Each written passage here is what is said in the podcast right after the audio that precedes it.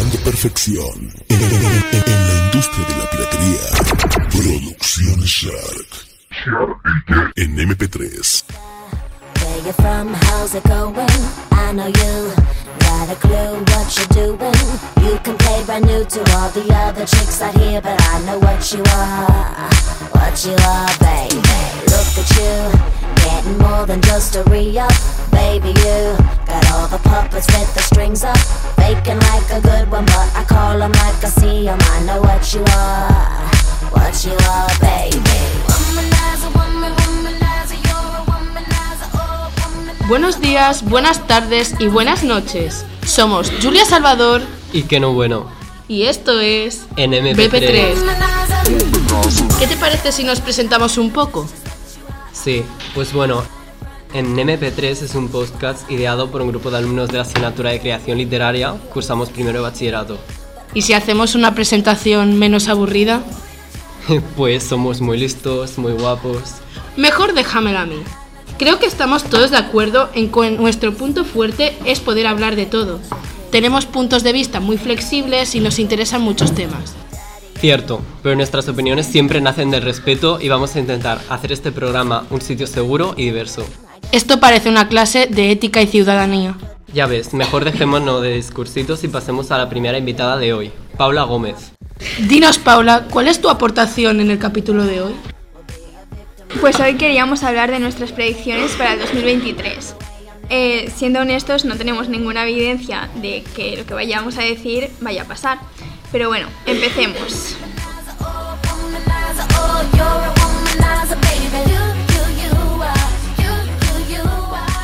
Vemos que no vienes sola. Bienvenidos Lea, Alba, Marc, Roger, Juliet, Claudia y Nerea. Empezamos con la ronda de predicciones, ¿sí? Vale, eh, este, este señor ha salido con medio Hollywood. Es eh, un comediante de SNL, se llama Pete Davidson. Pues creemos que cancelarán a Pete Davidson porque seguramente hará un chiste inapropiado sobre alguna de sus exnovias y pues todo, todo el internet se girará en su contra ya que ha estado ha sido elite boy de ya por muchos meses entonces pues es lo, lo cancelarán Duro, ¿eh? Yo creo que también lo cancelarán. Bueno, tenemos aquí a Marc Pozo y a Roger que nos van a traer su predicción. Buenos días, sí. Em, nosotros como predicción traemos a- al Fútbol Club Barcelona que creemos que va a ganar la liga con una gran diferencia ante el Madrid y el Atlético de Madrid. ¿Qué opinas tú, Rusia? Sí, yo creo que el Barça gana la liga porque lo está haciendo muy bien desde la incorporación de Xavi y con los nuevos fichajes está dando muy buenos resultados. Pues esa es nuestra predicción de hoy. La tercera predicción es el Flop Coachella, o mejor dicho, el fracaso de, de Coachella este 2023. Bueno, para quien no sepa, el Festival de la Música y las Artes de Coachella es un festival de música que se lleva a cabo durante tres días en la última semana de abril en Estados Unidos, en California, en la Valle de Coachella. En este se presentan artistas de fama mundial, así como artistas emergentes y grupos reunidos de diferentes géneros musicales. Decimos esto de Flop Coachella debido a que este año se presentan artistas no tan conocidos como en las anteriores ediciones. Por eso se espera que este año haya menos visitantes en el festival, porque los artistas, son porque los artistas que son medianamente conocidos son en el día 1 a Bad Bunny, Becky G, Youngblood, Ash Nico, Gorillaz y The Chemical Brothers. En el día 2 tenemos a Blackpink, a, los, a Rosalía, a Labyrinth, Kid Laroi y Eladio Carrión. Y en el tercer día a York, a Jackson Wang, Willow y Fisher. Lea, ¿también crees que Coachella será un fracaso este año? Bueno, a ver, fracaso, fracaso como tal no, pero sí que es verdad que eh, pues este año los artistas son menos conocidos y no tendrá tanta fama como el año pasado. Bueno, en el tema de la moda, este festival, aparte de ser famoso por los cantantes que participan, también es muy famoso por los conjuntos que la gente viste para ir al festival. El, bueno, el estilo predomi- predominante es el boho chic, que es un estilo de moda que combina elementos eh, de estilo bohemio y hippie con elementos más modernos y elegantes. Y se caracteriza por una apariencia relajada y desenfadada con prendas sueltas y cómodas, y por la mezcla de diferentes colores, estampados y texturas.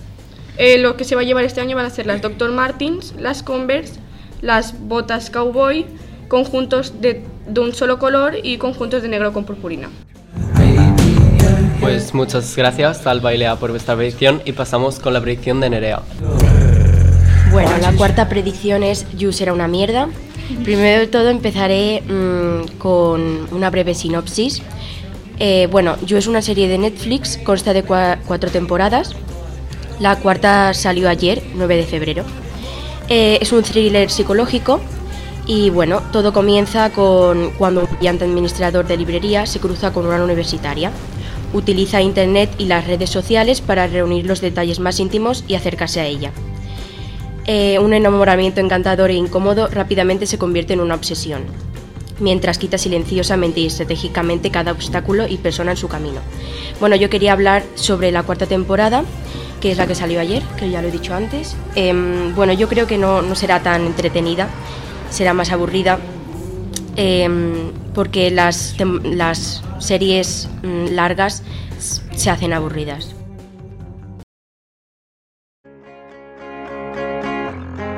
Bueno, y aquí viene una predicción que a mí me encanta personalmente.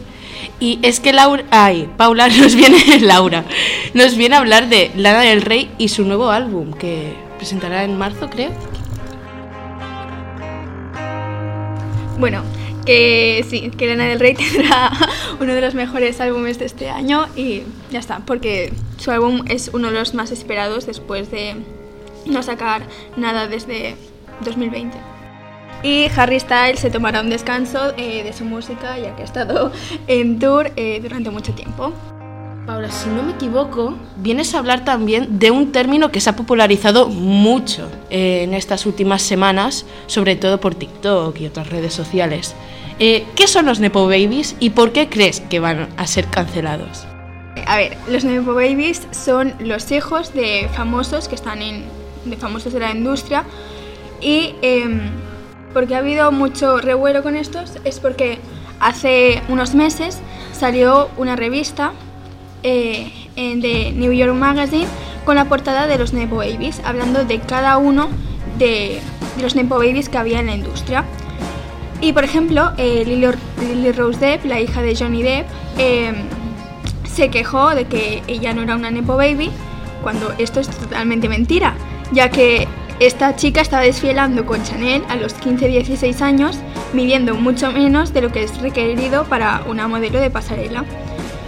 O por ejemplo también tenemos a Brooklyn, Beckham, el hijo de David Beckham, y Victoria, la ex integrante de las Spice Girls, que eh, no tiene ningún talento pero es famoso. Quiero decir, ha tenido un montón de eh, profesiones, fotógrafo, futbolista, modelo, pero todas las ha dejado y ahora dice que es chef. O sea que esta gente algún día eh, nos cansaremos de la fama que tienen los ne- Nepo Babies solo por ser hijos de famosos y pues algún día los cancelaremos a todos. Lo veo venir. Bueno, y ahora pasamos con Alba y Claudia, que nos presentan una predicción más peliaguda. Pues sí, BTS se quedan calvos. Y para quien no sepa qué es BTS, es una banda del tan conocido K-pop que es pop en coreano, la cual consiste de. em, la cual está conformada por siete miembros. Y decimos que se, queda, que se quedarán calvos gracias a un servicio militar que tienen que hacer. Pues quien, para quien no esté un tanto informado de las políticas coreanas, a partir de los 18 años o 21, cada hombre, que, cada hombre en Corea tiene que hacer un servicio militar de entre 8 meses y 2 años. Los integrantes del grupo, la mayoría ya, tienen 25 años, pero no, no fueron en ningún momento al servicio militar, pues quedaron en- en quedaron un poco apartados de la, de la ley gracias al el aporte cultural que, se- que tenía el grupo. como tal, es decir, la música. Y decimos que se quedan calvos porque, pues claramente al entrar al servicio militar tienen obligatoriamente tienen que tener cierto estilo de un peinado determinado, es decir, pasarte el acero básicamente, de quedarte calvo. ¿Y tú qué opinas, Alba? Es que no hay mucho que opinar. Yo opino que voy a estar muy triste. Dos años sin este grupo va a ser muy difícil. y que Te bueno, entiendo, te entiendo. Eh, va a ser todo muy duro. La cara de JK cuando se fue Jill fue muy dura. Ya, sí. Em, mucha- muchos de los fans están bastante em, asustados ya que el tiempo que pasará entre, entre que salgan el servicio militar y que, em, y que puedan retomar sus vidas como artistas nuevamente va a ser muy largo. Y también dentro de este mismo tema em, estamos también prediciendo un poco más eh, muchas polémicas porque em, se ve que muchos fans coreanos y de hecho también fans de fuera de Corea han estado presentes en las, en las ceremonias en donde eh, asisten ellos como miembros de la, de la mili y que se, ha visto, que se han visto casos en donde van hacia las bases militares y toman fotos. Y creo que predecimos un poco también de esto que va a haber mucho, mucha, mucho revuelo por eso porque puede ser que haya varias personas detenidas por, por, acoso, porque como ya no estarán tan protegidos por la empresa, sino que estarán en bases militares, serán más vulnerables a ataques de fans.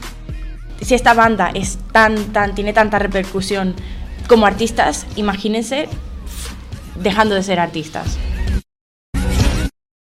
Y pues ya estaría hasta aquí la, la sección de predicciones. Interesante, la verdad. Sí, hay algunas un poco surrealistas, pero otras son muy curiosas. ¿Qué no? ¿Tú qué opinas? Yo opino lo mismo, hay algunas muy graciosas que me han gustado mucho, como el tema de BTS, em, pero creo que es muy probable que la de You se cumpla, ya que es verdad que hay muchas series que empiezan bien, las primeras temporadas genial, pero luego van decayendo y no hay por dónde cogerlas. Muy real. ¿Pasamos a la siguiente sección? Em, nuestro podcast, bueno, para nosotros es muy importante que nuestro podcast sea un espacio seguro y moral. Aquí tenemos una sección donde, ¿qué hacemos? ¿Qué no? Pues debatimos sobre temas y dilemas actuales y qué lección sacamos de ellos. Estamos aquí con Rabab, que nos va a introducir un tema del cual se está hablando muchísimo. ¿Qué está pasando entre Shakira y Piqué?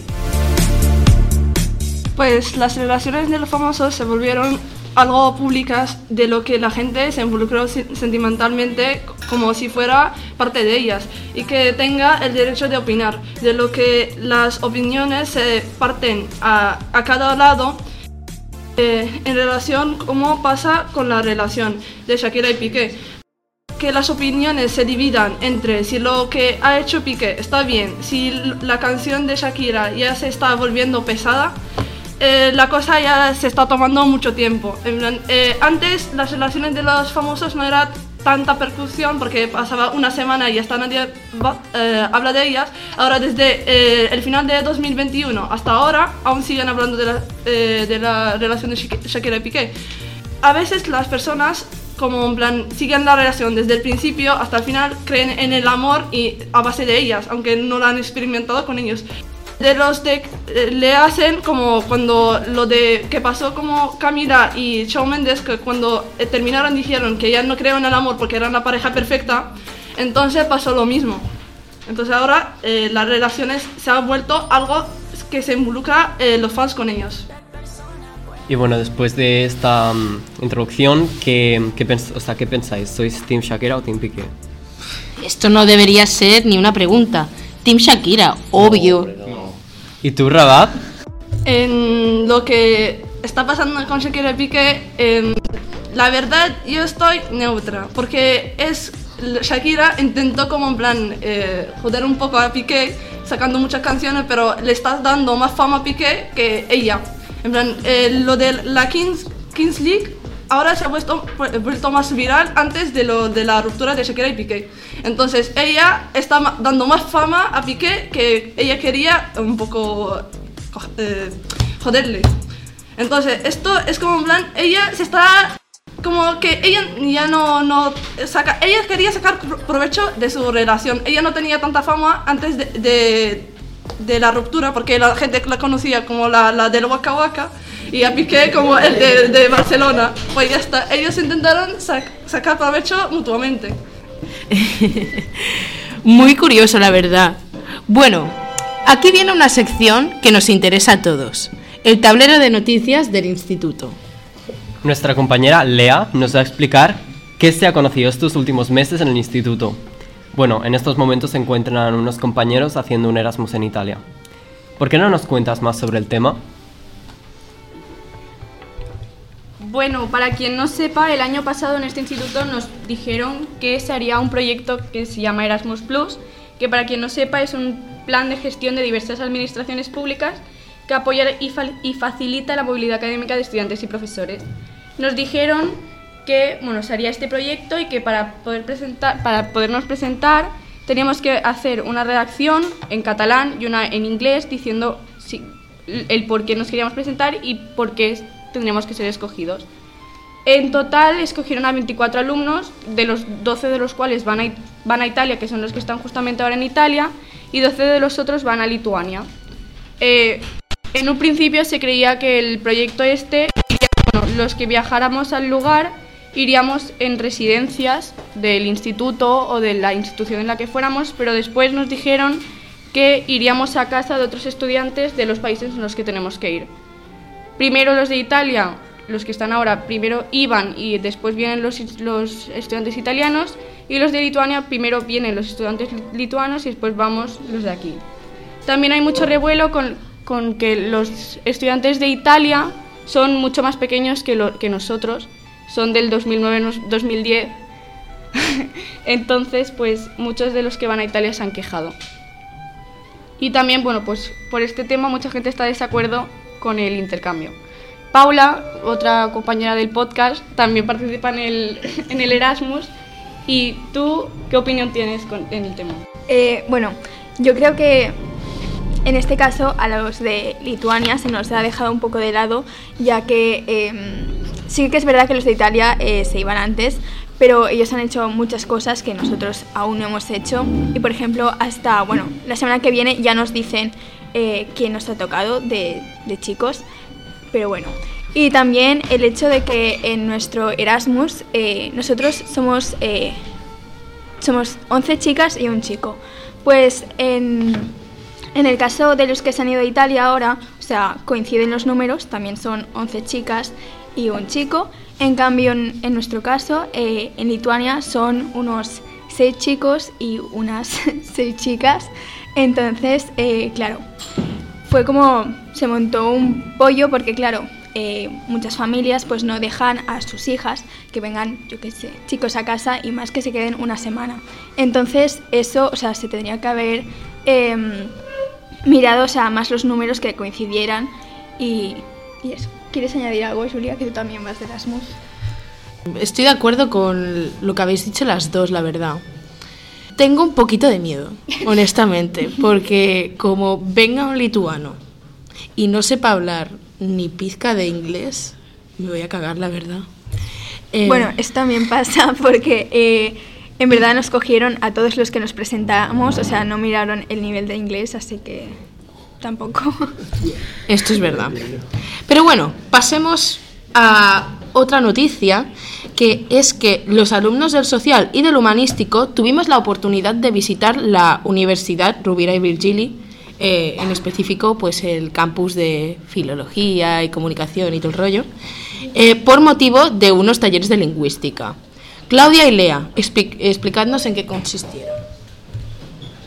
El pasado 12 de enero, los alumnos del Bachillerato eh, Humanístico y Social fuimos al campus Cataluña de la Universidad Rovira y Virgili, en Tarragona. Eh, en, este, en esta excursión fuimos a cuatro talleres que, que tenían el título de Ciencias y Mata Blanca. Y según la web oficial de la URB, el taller se trata de des- descubrir al estudiante un mundo desconocido, pero que le puede resultar cercano por sus resultados, fascinante por los temas que toca, alcanzable por el estudio que le ofrece la URB y por el esfuerzo que ha de aportar. Básicamente, el Departamento de Filologías Románicas deseaba con este evento fomentar el estudio e investigación de las lenguas romance y hacer desaparecer la imagen del científico tradicional, es decir, con una bata blanca y un microscopio, que eh, sería el estereotipo de investigación que solo sería la ciencia.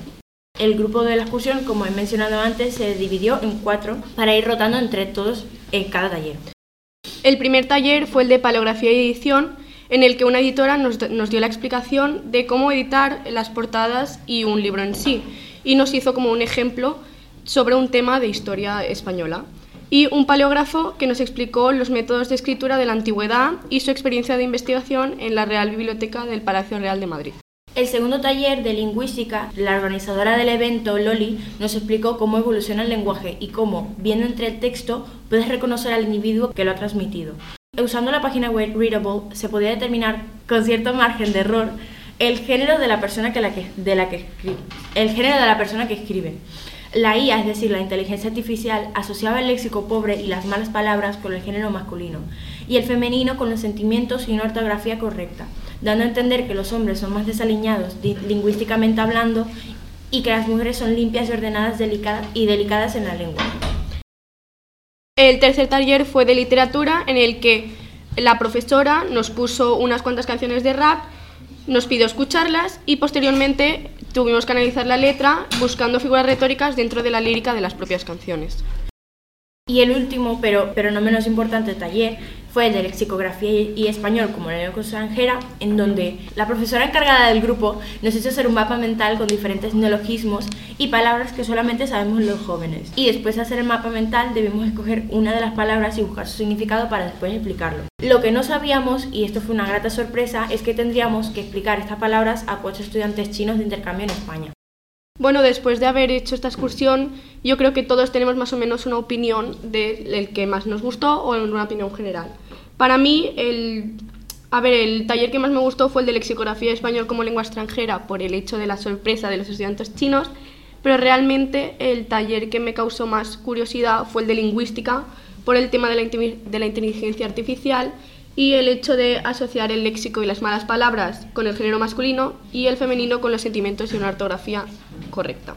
Yo, ah, yo estoy de acuerdo con mi compañera Lea, pues pienso que el segundo taller de lingüística fue el más interesante de todos, aunque sí que es verdad que al hacerlo sentados en un ordenador sí que me pareció un poco aburrido, pero es verdad que en sí el tema estaba bastante interesante y poder saber cómo una IA puede asociar un género con una cosa es bastante impresionante.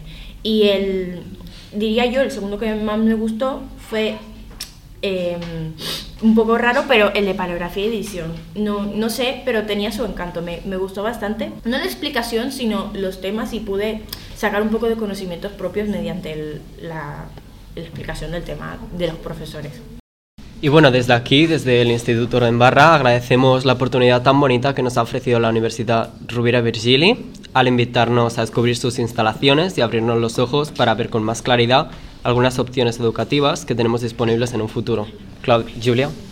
En un futuro muy cercano, de hecho.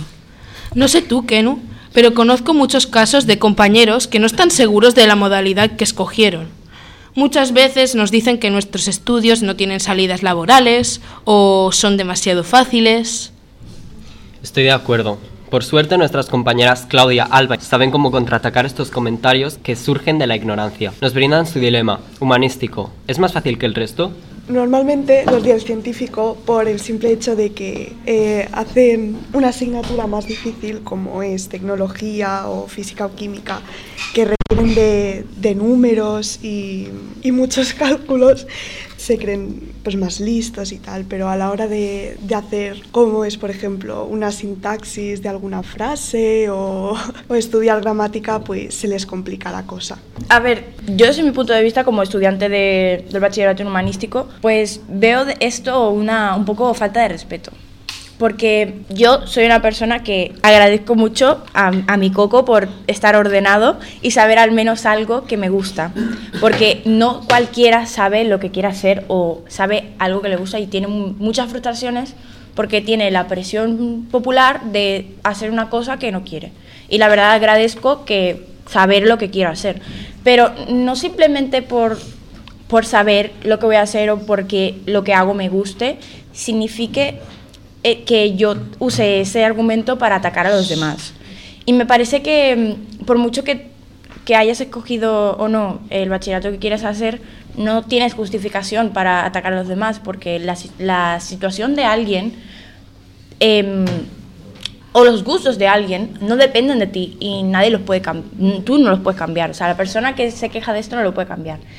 Y yo eh, respeto mucho a la gente que entra en el bachillerato científico porque considero yo desde mi punto de vista de persona de letras que es muy complicado. Y a mí se me dificulta mucho personalmente las matemáticas. Y yo aprecio a alguien que entre al bachillerato científico porque es algo complicado. Y mm, pues creo que este, esta manera de, de, digamos, despreciar a alguien nada más por haber escogido algo que le guste, me parece un poco desagradable.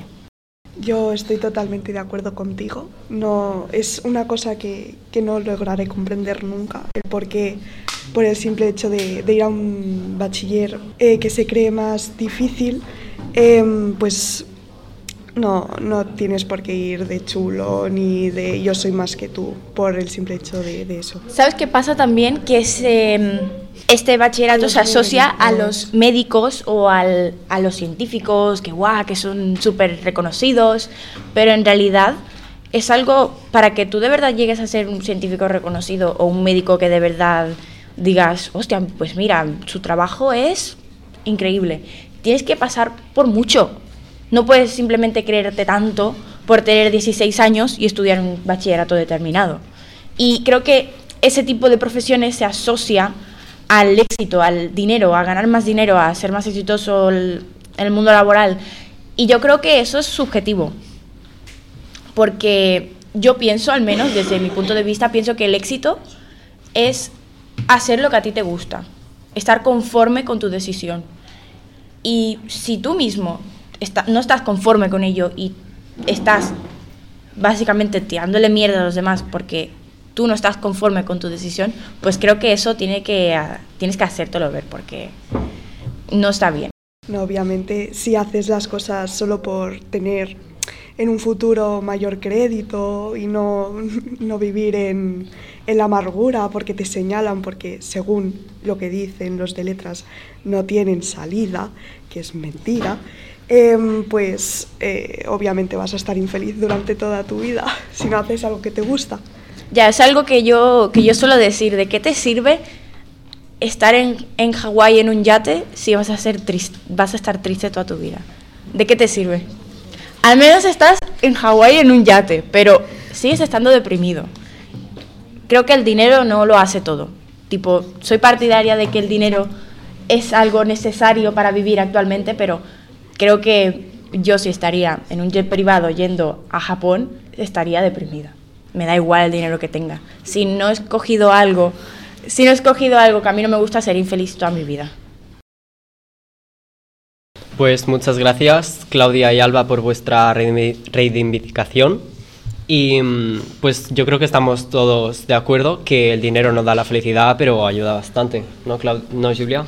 Sí, y espero que en un futuro se elimine eso de los trabajos de prestigio. Yo creo que todos son dignos.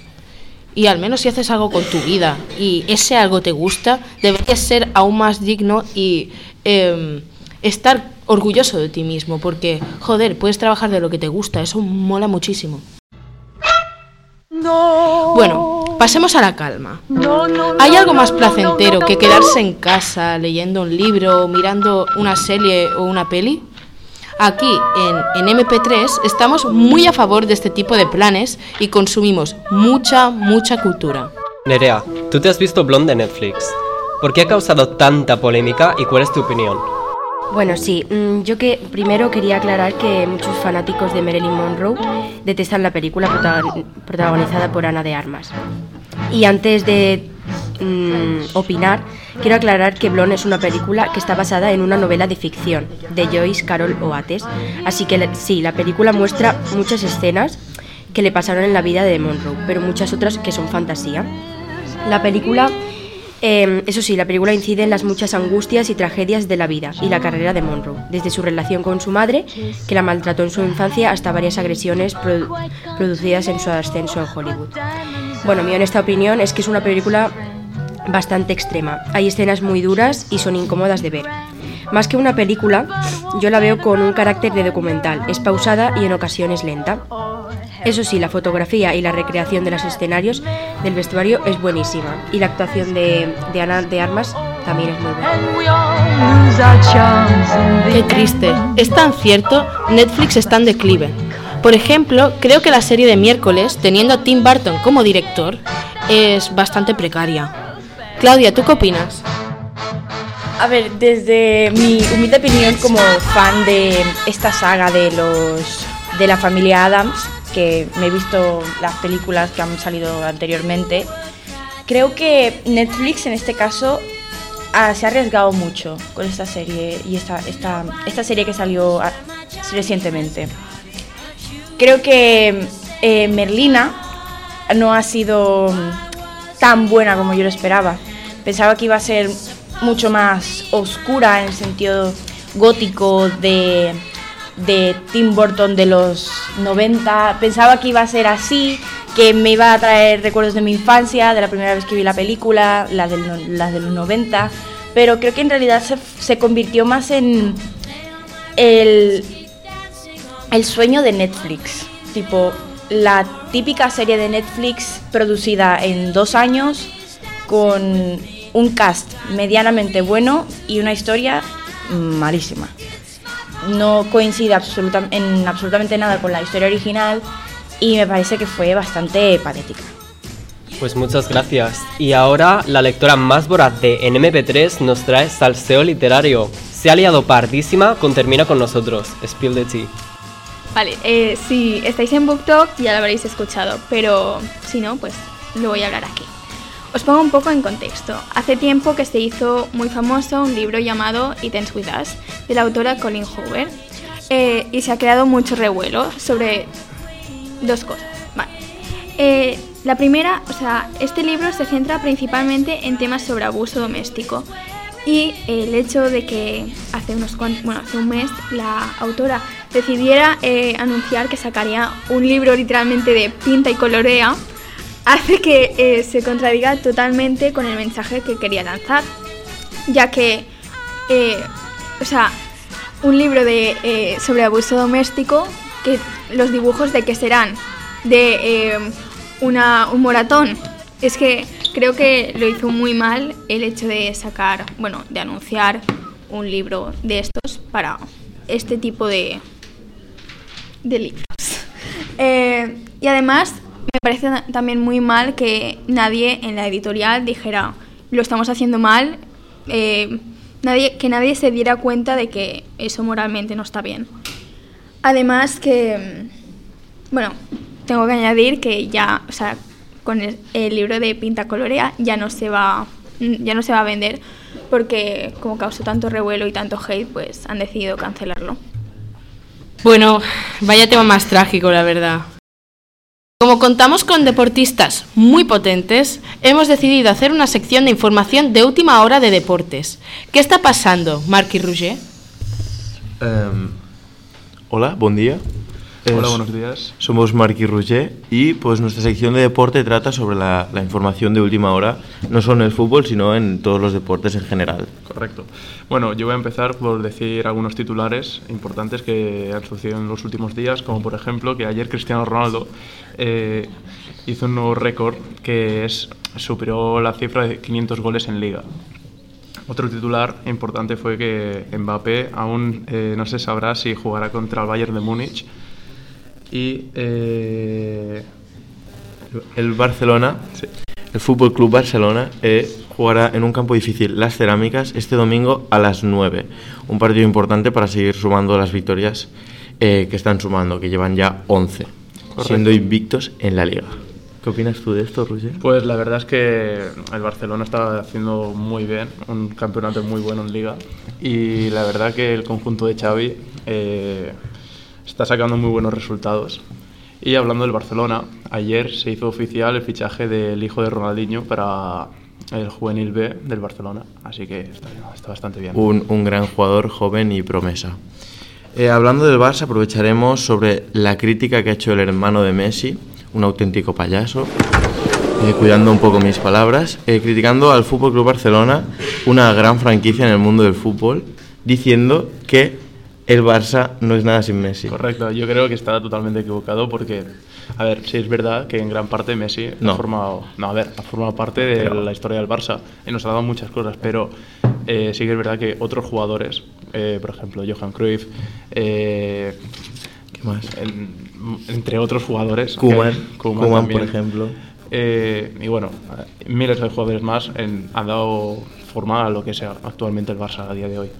Sí, básicamente, como ya he dicho antes, eh, no lo voy a volver a repetir. Eh, eh, saliendo un poco del tema del, del, Barça, del fútbol en general, El LeBron James, eh, la noche del martes 7, superó eh, en anotación a Karim Abdul-Jabbar, una de las estrellas de la NBA, haciendo unos 38.000 38.000 eh, puntos, pues superando a Karim Abdul-Jabbar, un, un grande en el básquet.